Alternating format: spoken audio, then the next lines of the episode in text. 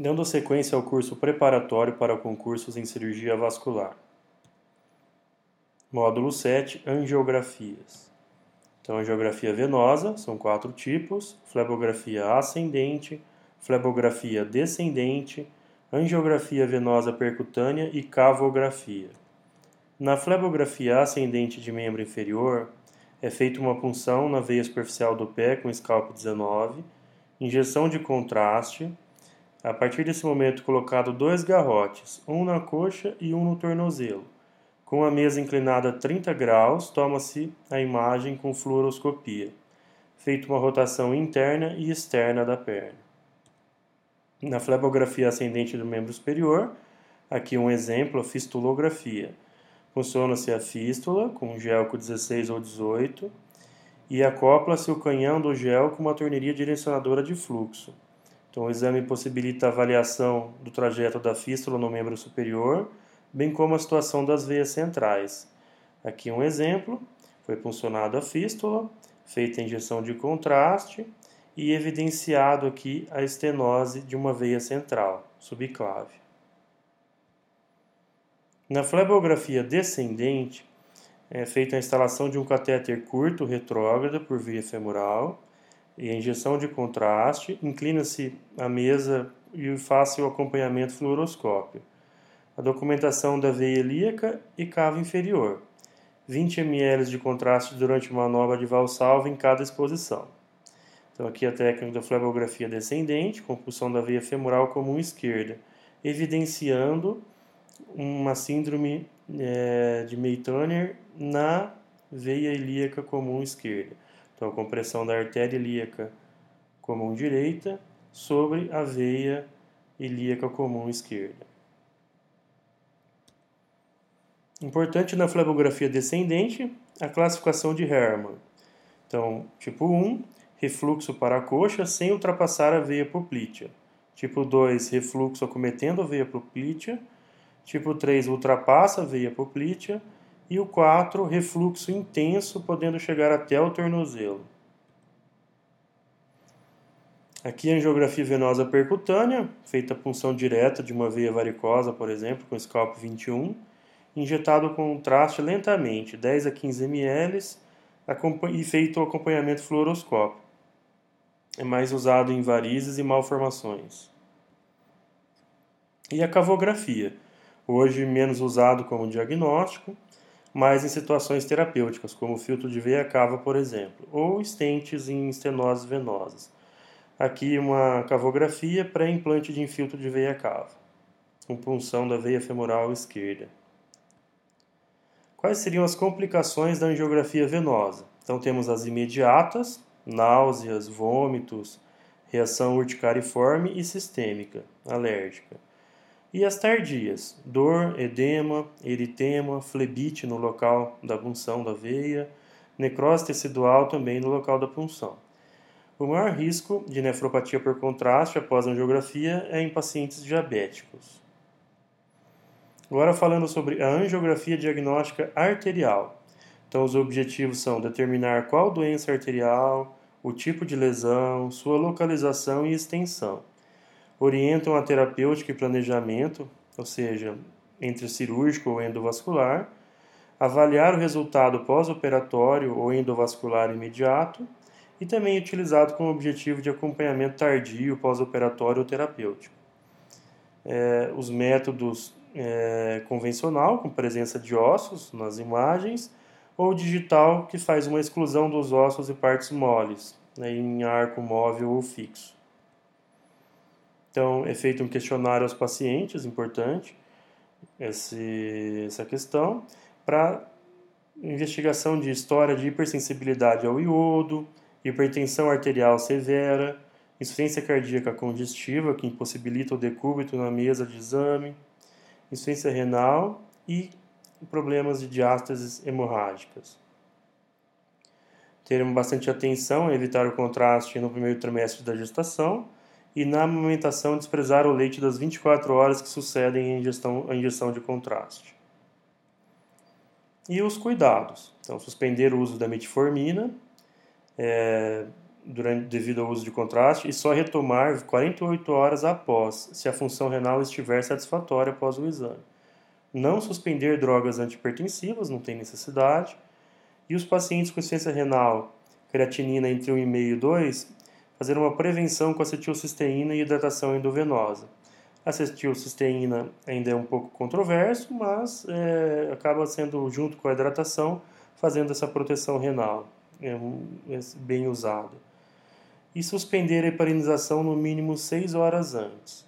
Se o paciente tiver anticoagulado com cumarínicos, é uma contraindicação relativa, na dependência do resultado do TAP, da atividade protrombínica.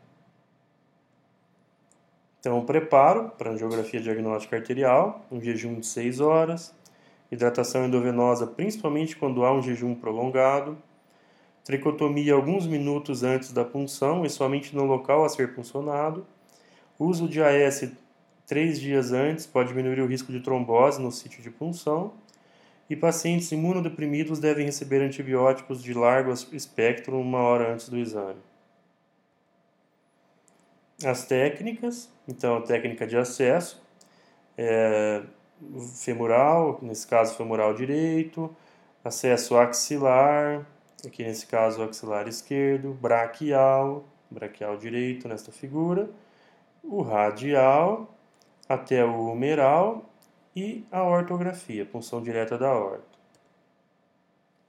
Em 1953, Selding descreveu a técnica dele.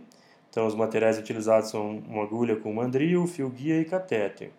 Artérias a serem, a serem puncionadas, já referenciado anteriormente, são femorais, axilares, braquiais. Fazer asepsia e antisepsia, colocar campos anestesia periarterial sem vasoconstritor na pele subcutâneo, geralmente lidocaína, e uma incisão de 2 a 3 milímetros para evitar a punção da pele. Palpar a artéria entre dois dedos. Fazer a punção com agulha com o mandril para transfixar a artéria e observar a, a agulha pulsar. Retirar o mandril. Retirar a agulha até a luz do vaso, né, vira um, um, um, jato forte pela luz do vaso. E colocar em todo o fio guia. Então, introduzir o fio guia 0035 e, posteriormente, o dilatador e o introdutor. Essa é a técnica descrita por Seldinger. Nesse momento que o introdutor já está instalado, passar o catéter diagnóstico, fazer as, o posicionamento, as angulações, o intensificador de imagem, os filtros, a colimação, heparinizar os catéteres. o catéter mais utilizado para a arteriografia angiografia diagnóstica é o pigtail. E ao terminar, comprimir o ponto por pelo menos 10 minutos na região inguinal e 30 minutos na axilar.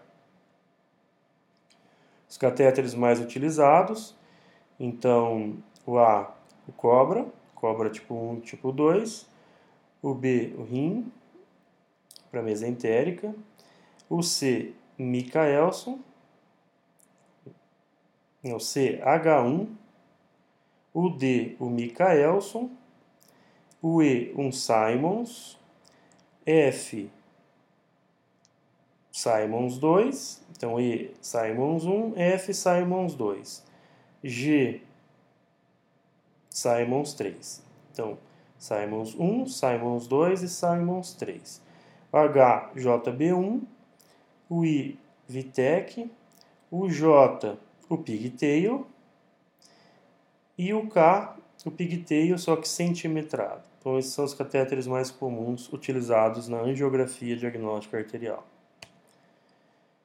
Aqui a ortografia, então a técnica da punção da horta, hoje em dia muito menos utilizada, mas o paciente fica nessa posição para fazer uma, uma abordagem da ortografia por via translombar. Então, feita anestesia regional ou uma peridural, o decúbito ventral, utilizada a agulha Santos, a punção é feita na 12 costela em direção à coluna lombar, tem que segurar firme, colocar a agulha na luz da horta e fazer a injeção de contraste. Hoje em dia é muito menos utilizado. Os cuidados pós esse exame, comprimir a artéria curativo compressivo, hidratação do paciente, Não esquecer de avaliar a isquemia do membro, hematomas e avaliar a função renal. Esses são os cuidados pós-exames de uma angiografia diagnóstica arterial. E as vantagens das técnicas de Seldinger, anestesia local, maior controle para procedimentos endovasculares. Complicações, mortalidade geral de 0,05% e do cateterismo 0,5 a 2,3%. É uma das complicações é a hipersensibilidade ao contraste, então parada cardiorrespiratória, arritmia, insuficiência respiratória. Ainda dentro das complicações, pode ter uma alteração da função renal, uma ruptura arterial, fístula arteriovenosa, delaminação, sangramentos, hematomas, alteração da coagulação, principalmente em pacientes hipertensos também pode ter uma, uma incidência de hematoma maior, e oclusões, tromboses secções arteriais inadvertidas. Então, aqui uma, um exemplo de uma rotura arterial, uma tentativa de recanalização da artéria tibial posterior, que um hematoma femoral já de punção, então no momento da tentativa de punção já formou esse hematoma, e aqui um exemplo de secção arterial. Ainda referente às complicações, então fístulas arteriovenosas, comunicações entre artéria e a veia, fratura da placa e embolização, delaminação, perder o fio guia dentro do paciente e também a quebra de catéteres, ponta de catéter, migração intravascular dos mesmos. A via axilar apresenta potencial grave para complicação representado pela compressão do hematoma pelo, do plexo braquial, cujo tratamento requer drenagem cirúrgica. Aqui um paciente que ficou com essa lesão do de plexo braquial após uma punção axilar. Uma lesão, nesse caso, foi definitiva. Muito obrigado.